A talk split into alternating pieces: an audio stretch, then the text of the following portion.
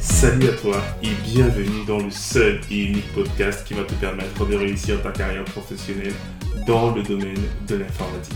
Je suis Diran Tafel, formateur et consultant passionné dans l'IT et plus précisément dans le cloud et le DevOps. Et dans ce podcast, je te partagerai toutes mes connaissances, ma passion, mes conseils, mes tips qui te permettront de te reconvertir dans le domaine de l'IT ou encore monter en compétence sur des technologies d'actualité et enfin te lancer en freelance. Donc si l'un de ces trois thèmes t'intéresse, n'hésite pas à t'abonner à ce podcast et le partager autour de toi. Et je te souhaite une bonne écoute.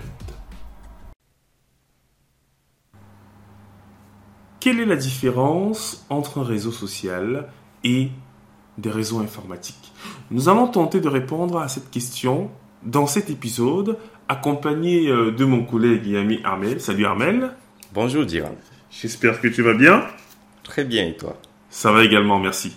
Donc, je vais te poser la question d'entame. C'est quoi la différence entre un réseau social et un réseau informatique?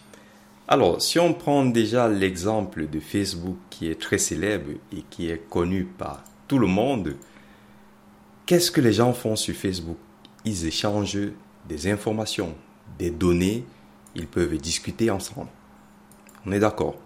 Oui. Maintenant, si on prend du recul, on se dit, c'est quoi un réseau social? Qu'est-ce qu'un réseau social fait?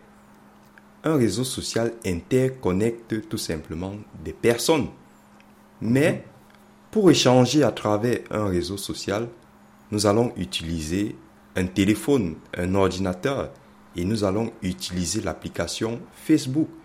Mais derrière, il y a toute une infrastructure qui est justement interconnectée.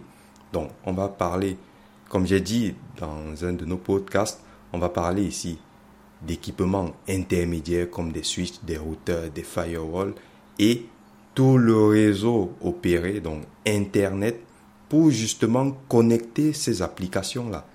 Et c'est donc à travers ce réseau-là que les personnes, donc, qui sont justement les personnes proches de l'application ou alors euh, proches du périphérique qu'on appelle justement final ou équipement final, qu'on va donc pouvoir échanger.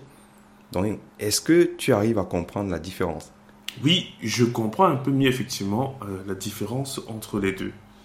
Et donc, pour pouvoir opérer effectivement ces réseaux sociaux-là, on a besoin, comme on le disait souvent, euh, de terminaux, mais effectivement, on parlera des équipements dans, euh, dans un prochain épisode. Mais déjà, ça voudrait dire que nos téléphones font partie du réseau informatique et du réseau social. Comment ça se passe?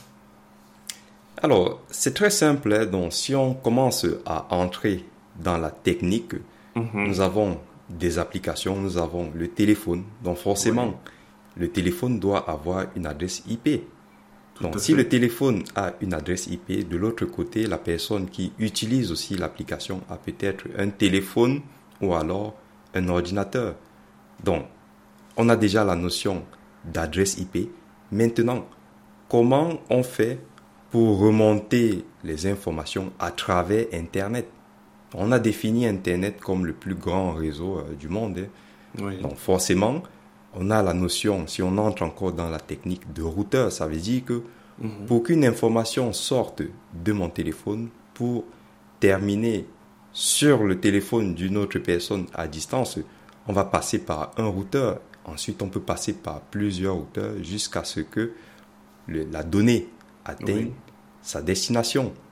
Donc là, nous avons effectivement, retenez bien, hein, nous avons toujours la notion de routage. On va router ici le trafic vers des destinations. Donc, on sort en fait de ce qu'on va appeler un réseau local. Dans notre réseau local, ça sera, si on prend l'exemple de l'adresse IP, nous on va Mhm. utiliser une adresse IP privée et ensuite on sort pour aller sur Internet et on va passer par des réseaux publics. Donc c'est ce qu'il faut retenir. Jusqu'à Ça voudrait atteindre... donc dire que, sans vouloir te couper, ça voudrait donc dire que si on n'a plus de réseau informatique, en fait, on n'a plus de réseaux sociaux. Donc terminé. Ex- Exactement, exactement. Ok. Et comment est-ce qu'ils s'assurent donc que on est toujours le réseau, on est toujours Internet? Parce que c'est ça la question.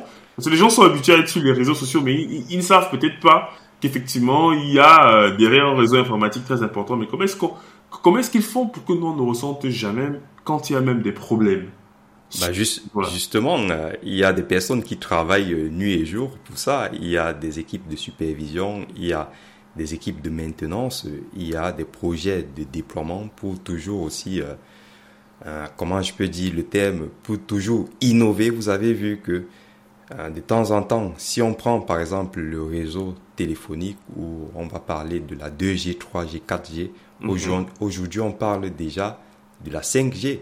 Donc tout le temps, il y a des travaux d'innovation. Et vu qu'il y a de l'innovation, derrière, il y a aussi ce qu'on va appeler le maintien en conditions opérationnelles. Donc des équipes sont là tous les jours euh, pour maintenir euh, mhm. justement, euh, on va dire plutôt assurer la continuité du service. Donc il y a du boulot dans ce métier-là. Ok, ok. Donc c'est donc le rôle de celui qu'on appelle ingénieur réseau. Alors, pas forcément le rôle d'un ingénieur réseau, parce que derrière, il y a aussi les télécommunications. Donc, c'est un domaine qui est très vaste et très vaste. L'administrateur réseau, euh, alors, je pense qu'on va d'ailleurs aborder ça dans un autre chapitre. Tout à fait. L'administrateur réseau, on va dire dans l'administration réseau, il y a plusieurs niveaux d'administration. Oui. Donc, on a le technicien, ensuite on a l'ingénieur et nous avons aussi euh, des chefs de projet qui sont là pour piloter des projets. Là, on va parler du déploiement. Voilà. Donc, normalement, on va, on va aborder ça dans un autre chapitre. Ça marche. J'embraye déjà parce que j'ai déjà hâte qu'on y arrive. En tout cas, merci Armel. Est-ce que tu as quelque chose à rajouter par rapport au thème euh, de cet épisode? Non, non, puisqu'il y a encore beaucoup de choses à dire dans les autres chapitres. Donc ok, ça marche. Sinon, on va se répéter. Vous avez constaté effectivement que Armel est formateur comme moi, donc il aime également beaucoup bavarder. Donc sur ce, les amis, on se dit au prochain épisode. Merci Armel et à Merci.